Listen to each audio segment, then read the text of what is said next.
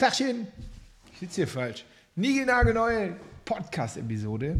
It's Friday again. Und ähm, ja, in Köln und ich hoffe überall anders auch, ist der schönste, blaueste Himmel. Der Sommer ist endlich da. Wir haben ein schönes Fußballwochenende äh, vor der Brust, ein langes Wochenende. Also schön für alle, äh, alle Arbeitnehmer unter euch und Arbeitnehmerinnen. Nein, ist genau richtig. Drei Tage Pause tun uns alle gut.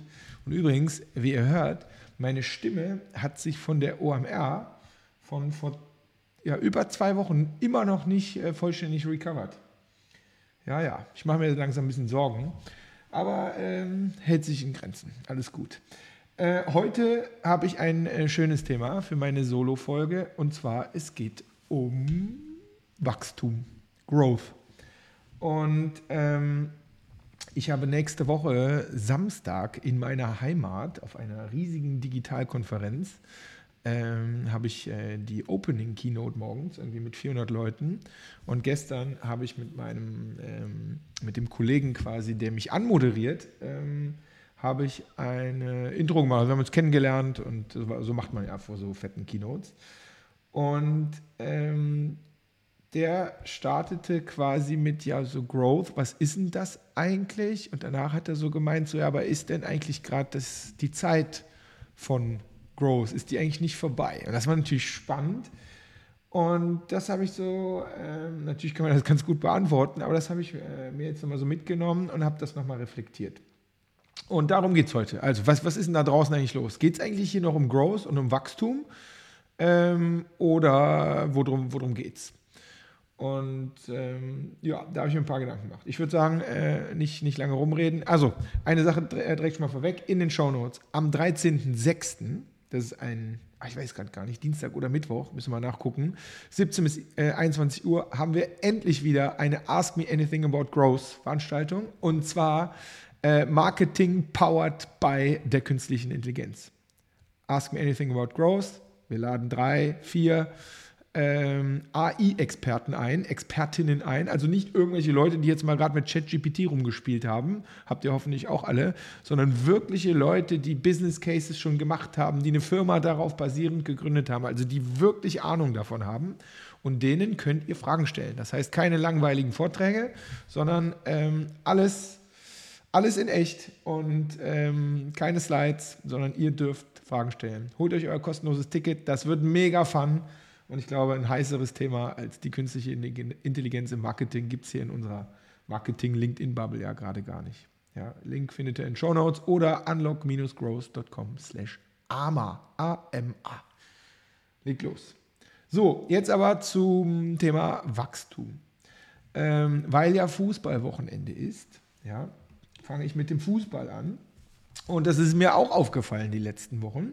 Ihr erinnert euch, zumindest die, die Fußball gucken, ähm, man spricht immer so vom Ballbesitzfußball die letzten Jahre. Ne? Also die, die, nicht die Firmen, sondern die Mannschaften, die den längsten äh, Ballbesitz haben, sind, ne? das ist wie im Hund, Hunde, die bellen, die beißen nicht. Das heißt, wenn du Ballbesitz hast, dann verlierst du zumindest mal nicht.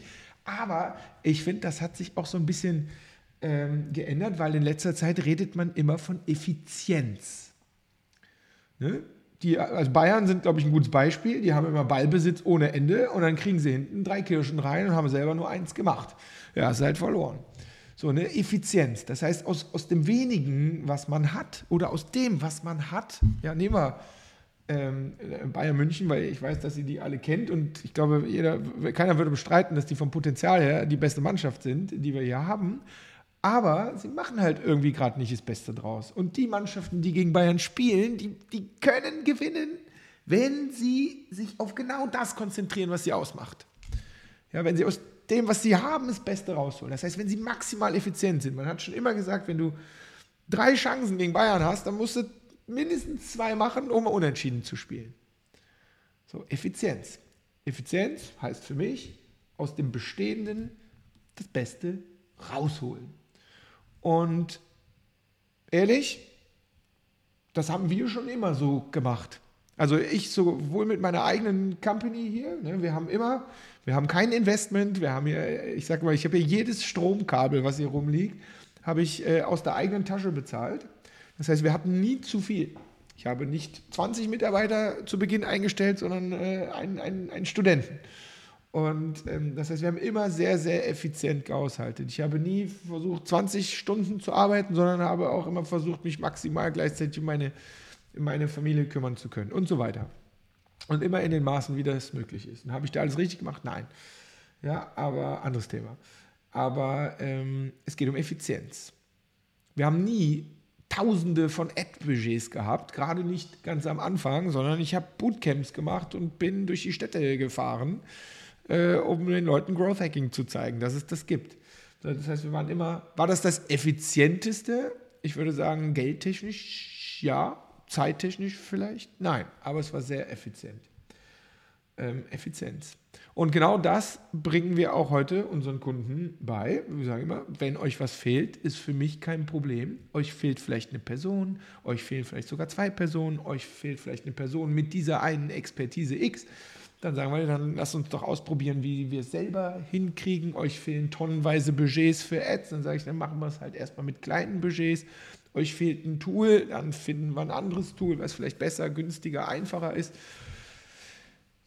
Und so weiter und so fort. Lasst uns doch mal ausprobieren. Effizient.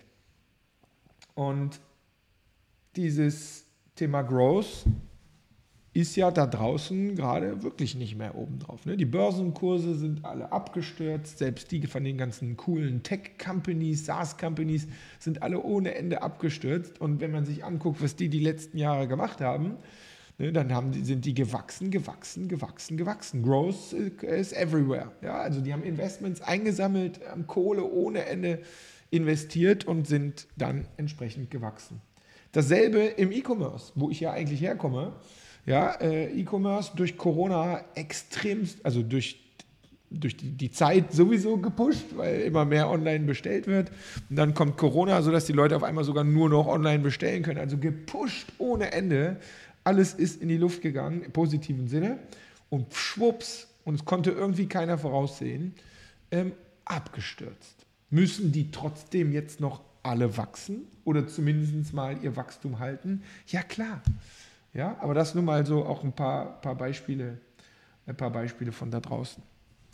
Wenn wir hier mit unseren Kunden starten oder wenn wir bei uns im Sales, ne, da geht es immer darum, hm, unser Team hat nicht die richtigen Skills für Growth. Da fehlt ganz viel. Denen fehlt äh, das Bewusstsein für Content Marketing, die wissen nicht, wie Performance Marketing funktioniert, wir haben kein CRM, also nicht das, nur das System, sondern wir wissen auch gar nicht, wie das geht. Und Marketing und Sales mögen sich nicht, die arbeiten nicht zusammen. Wir haben keine Datenbasis. Äh, wir trauen uns nicht, wir haben keinen Mut. Wir haben zwar Ideen, aber wir haben keine Prio, wir haben keine Kapazität, das umzusetzen. Hm, wir warten lieber mal ab, so was jetzt so passiert. Lass uns nicht zu viel auf einmal wagen. Lass uns die Budgets lieber zurückhalten weil ja, wer weiß, was da so noch kommt. Wir sind nicht mutig. Lassen wir lieber die anderen machen. Und so weiter und so fort. Man ist ein wenig risikoaverser geworden. Und was ich wichtig finde, ist, das sind nicht nur immer die Unternehmen, auf die man alles schiebt, sondern auch die Menschen selber.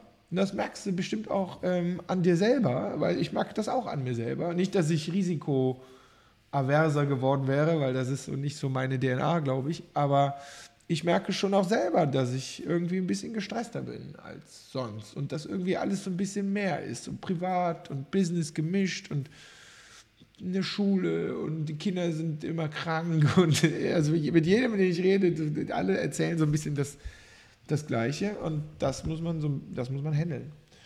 Und und dann so ein Ukraine-Krieg und, und so weiter. Alles, alles Rezession und alles ist teurer geworden und die Heizung und keine Ahnung.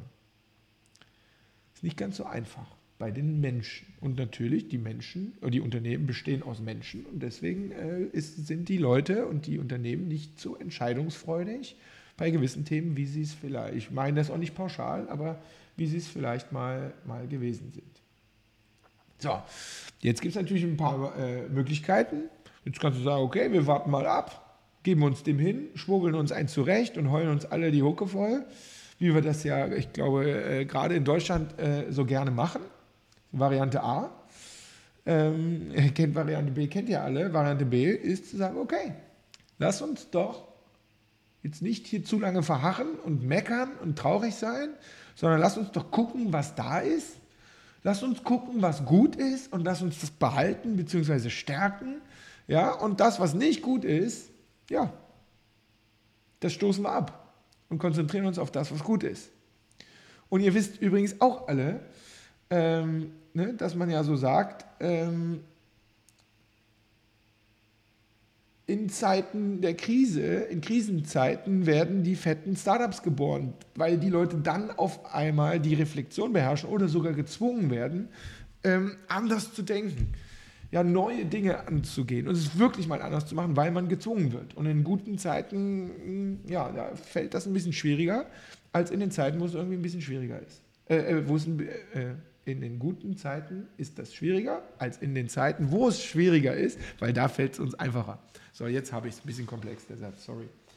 Und ähm, so, das heißt, es gibt zwei Varianten. Entweder macht ihr damit jetzt einfach weiter und wartet ab und lasst die anderen die coolen Sachen machen. Äh, oder ihr sagt, so, auf geht's. Lass uns mal was ausprobieren. Lass uns das doch jetzt nutzen. Und da habe ich wiederum natürlich ein paar Beispiele vorbereitet, die wir auch von all unseren Kunden kennen. Ich gebe euch, ich euch die nochmal. Ne? Also so, was ja bei uns ganz oft kommt, ist, wir leben aus dem Netzwerk. Das heißt, wir kriegen unsere Kunden äh, weitestgehend von Empfehlungen aus dem Netzwerk. Und jetzt gerade so über Corona haben wir gemerkt, dass diese Firmen gerne zu uns kommen, weil sie so gemerkt haben, so okay, wie verlässlich ist es denn eigentlich noch, dass ich alles aus dem Netzwerk bekomme? ich hätte ja lieber das Ding selber in der Hand. Ne? Also wir sprechen ja dann immer von Funnel. Ne? Also so ein Funnel aufgebaut, sodass ich selber in der Hand habe, wie viele Leads ich einsammle, wie viele Leads, wie viele Demos ich mache, wie viele, ähm, wie viele Kunden ich unten raus äh, bekomme, statt abhängig zu sein. Netzwerk-Leads, ne? ist das mit das Wertvollste, was es gibt. Ja, aber ist auch nicht so verlässlich. Wenn das morgen wegbricht, dann stehst du halt da.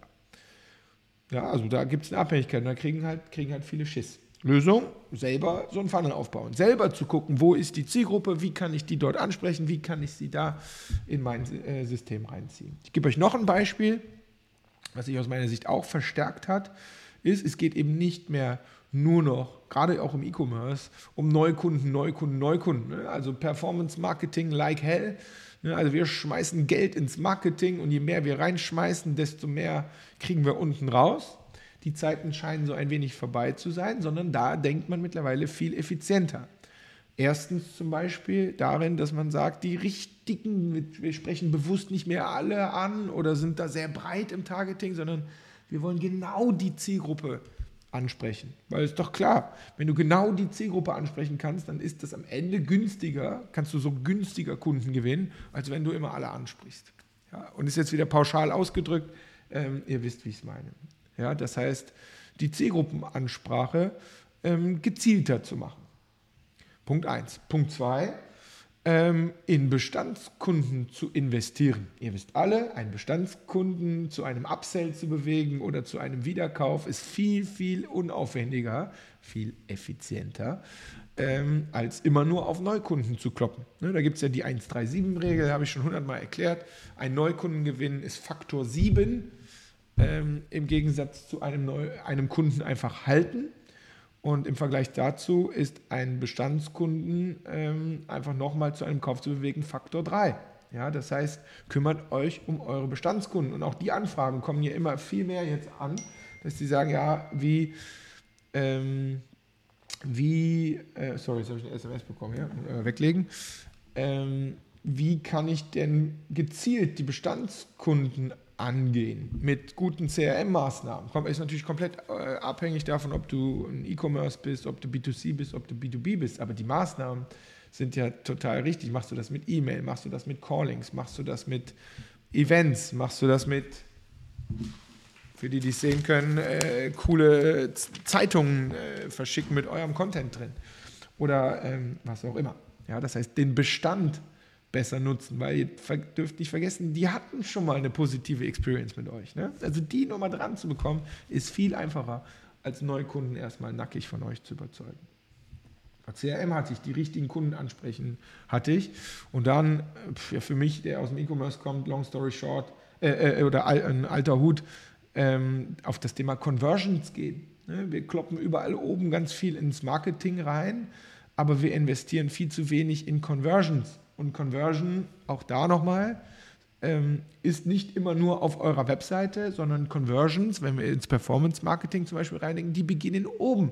Ne, welche Klickraten in den Ads? Wie kann ich denn da optimieren? Von den Klicks, die ich bekomme, dann auf meiner Webseite, äh, wie kann ich da die Conversion nach oben schrauben? Und Conversion ist nicht immer nur Usability, sondern welche Messagings habe ich da? Welche Strategie verfolge ich? Habe ich unter den Ads überall dieselbe Seite? Ihr lacht jetzt vielleicht, die meisten Kunden haben das noch. Ja, immer dieselbe Seite oder kann ich die Seiten noch besser an meine Ads, an meine Messagings, an meine verschiedenen Personas, an meine Zielgruppen, die da drin hängen, besser anpassen? Ist der Lead-Generator, der Lead-Magnet da drin der richtige? Könnte ich den nochmal hinterfragen, weil da ist auch ein riesiger, sage ich euch aus Erfahrung, von über 500 von diesen Projekten. Der Lead-Magnet an sich ist ein riesiger Conversion-Hebel. Ihr habt die, die coolste Seite, die beste Ad und habt aber den falschen Lead-Magneten, ja, dann konvertiert das Ding nicht. Ja, also da, merkt ihr, da sind so viele Stellschrauben ähm, die man dann im Conversion-Bereich hat. Das heißt, das Geld gibst du sowieso aus, aber aus diesem Effizienz, aus diesem Geld wieder mehr rausholen, statt 5% Conversion 10% zu machen oder vielleicht sogar 15%. Ähm, ja, das ist Effizienz. Aus dem Bestehenden mehr machen. Jetzt haben wir gerade über Webseite gesprochen. So ein Funnel geht ja meistens weiter runter. Ne, gerade im B2B-Bereich. Jetzt habt ihr da die Leads eingesammelt und dann kommen wieder Conversions. Wie kriegt ihr die Leads jetzt in eine Interaktion gebracht? Da gibt es eine Conversion Rate. Was kann man da machen, um diese Conversion Rate zu erhöhen? Wenn ihr eine Demo gemacht habt, wenn ihr die Leads bis zu einer Demo bekommen habt, wie kann ich die Conversion Rate aus einer Demo zu einem Angebot äh, wieder erhöhen? Wenn ich ein Angebot rausgeschickt habe im Sales, wie kann ich aus dem Angebot die Conversion Rate zum Sales unten wieder erhöhen? Wenn ich ein gutes Kundenprojekt gemacht habe, wie kann ich die Conversion Rate von diesem Kundenprojekt zum Upsell oder zum Wiederkauf, wie kann ich die erhöhen? Wenn ich ein gutes Kundenprojekt gemacht habe und eine Bewertung oder ein Testimonial ein, einsammeln möchte, wie kann ich die Conversion Rate von da zu einem perfekten Testimonial erhöhen? Merkt ihr was? Das ist alles Effizienz. Das heißt, das Geld ist schon ausgegeben. Es geht um Effizienz. Conversion Rate Optimierung ist Effizienz. Und jetzt sagt ihr vielleicht so, hm, das muss ja auch irgendwer machen. Und dann, auch da gehe ich nochmal auf die Effizienzschraube, weil ich halt sage, eure Leute. Natürlich könnt ihr das äh, auch äh, darauf warten, dass ihr jetzt da genau für diese ganzen Disziplinen neue Leute, äh, andere Leute bekommt. Macht das, macht ihr ja auch. Aber ich behaupte, ihr solltet anfangen, dass eure Leuten auch dieses, dieses Denken in dieser Art, in dieser Effizienz auch zu denken, äh, solltet ihr mitgeben. Hinterfragt doch mal, was, die meisten Leute denken, sowas kommt dann on top und da haben wir ja gerade alle keine Zeit für, weil wir ja froh sind, wenn wir, wenn wir Ruhe haben. Aber die Antwort aus meiner Sicht ist, lasst uns doch mal hinterfragen, was machen wir denn eigentlich? Machen wir die richtigen Dinge im Team? Jeder Einzelne machen wir die richtigen Dinge richtig? Das sind ja zwei verschiedene Sachen. Ne? Strategisch die richtigen Dinge tun und dann die richtigen Dinge richtig tun. Das heißt, wie setzt ihr um? Seid ihr Effizienz in der Umsetzung? Und über künstliche Intelligenz rede ich jetzt hier heute gar nicht groß. Ja, aber die richtigen Dinge richtig tun. Lasst euch doch mal beibringen, wie man das effizienter macht, wie man das besser macht, wie man das schneller macht, wie man schneller vor allen Dingen zu Ergebnissen kommt statt riesige Projekte zu schrubben und äh, zwölf Monate am Website-Relaunch rumzubammeln, ja, schneidet es klein, testet schnell, was funktioniert, was funktioniert nicht. Das ist Effizienz. Ja. Wo kann ich Kunden günstiger bekommen? Nächster Punkt, wenn wir bei Neukunden bleiben, wo kann ich die günstiger bekommen? Wo, wisst ihr überhaupt, woher ihr eure Neukunden bekommt? Wisst ihr überhaupt, wie, ihr, wie viel Marketing-Spending ihr für einen Neukunden bezahlt? Das ist mal Schritt eins. Und wenn ihr das dann wisst, zu überlegen, hm, wie kann ich denn da günstiger drankommen? Kann ich innerhalb der Kanäle was optimieren? Oder gibt es vielleicht andere Kanäle, vielleicht auch modernere Kanäle, aller TikTok-Ads und Co. oder oder Podcast-Werbung und da gibt auch, es gibt so viel Zeug, YouTube-Ads, völlig unterschätzt aus meiner Sicht. Ähm, so viele Kanäle, die ihr alle nicht ausprobiert. Und ich sage nicht, dass wir immer alles ausprobieren sollen, aber genau so kann man effizienter werden, indem man ausprobiert. Dafür muss man leider ein bisschen investieren, weil sonst ändert sich ja nichts. So, Bestandskunden hatte ich schon. Ah, hier habe ich noch einen äh, sehr guten Punkt. Überdenkt vielleicht auch mal euer Business Model. Jetzt denkt ihr, äh, Business Model, ich arbeite in einer riesen Company. Ja, überdenkt mal euer Business Model. Die Zeit hat sich geändert. Und übrigens, ich habe es am eigenen Leib gespürt. Vor Corona haben wir hier wie warme Semmeln unseren Zwei-Tages Growth Hacking Kickoff Workshop. Äh, sind wir hier durch Europa getourt und waren gefühlt äh, dreimal die Woche bei einer anderen Company. Und ähm, mit Corona sind diese Workshops weggefallen. Ja, die sind jetzt wieder da, Gott sei Dank.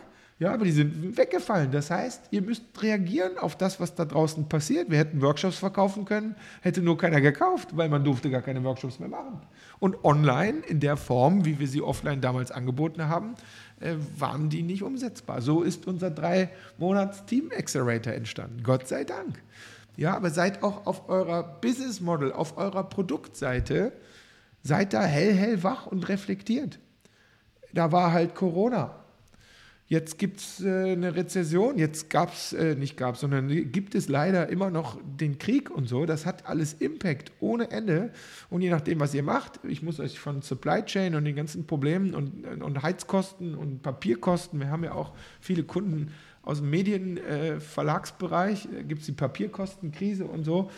Ihr müsst darauf reagieren.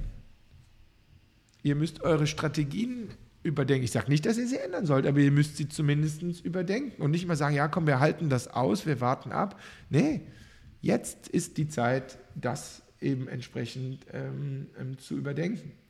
Und auch da in eurem Businessmodell, denkt vielleicht nochmal drüber nach, gerade wo die Kohle jetzt nicht mehr so ganz so locker sitzt, gibt es vielleicht die Möglichkeit für kleinere Einstiege. Das ist übrigens ein Fehler, den wir sehr, sehr oft äh, bei unseren Kunden sehen und auch äh, ehrlich gesagt bei uns selber immer daran rumdoktoren.